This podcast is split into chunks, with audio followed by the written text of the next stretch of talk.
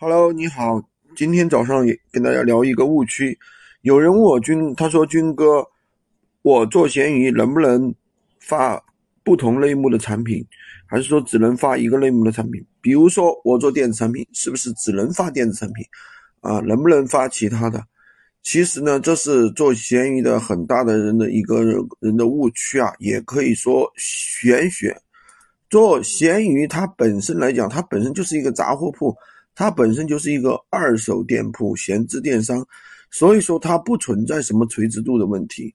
它不是说你啊，比如说我做我卖书，我只能卖书，我只能发书的相关的东西，我不能发电子产品，没有这个说法。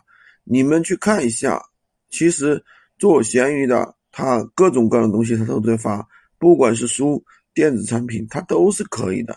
当然了，如果你做垂直店铺，客户更人家相信一点，更容易从你这里下单一点，这个是正确的，这个是确实是这样一种情况，好吧？今天就跟大家讲这么多，不要再去听那些玄学了。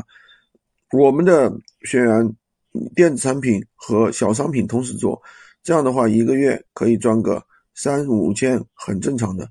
喜欢军哥的可以关注我，订阅我的专辑，当然也可以加我的微，可以。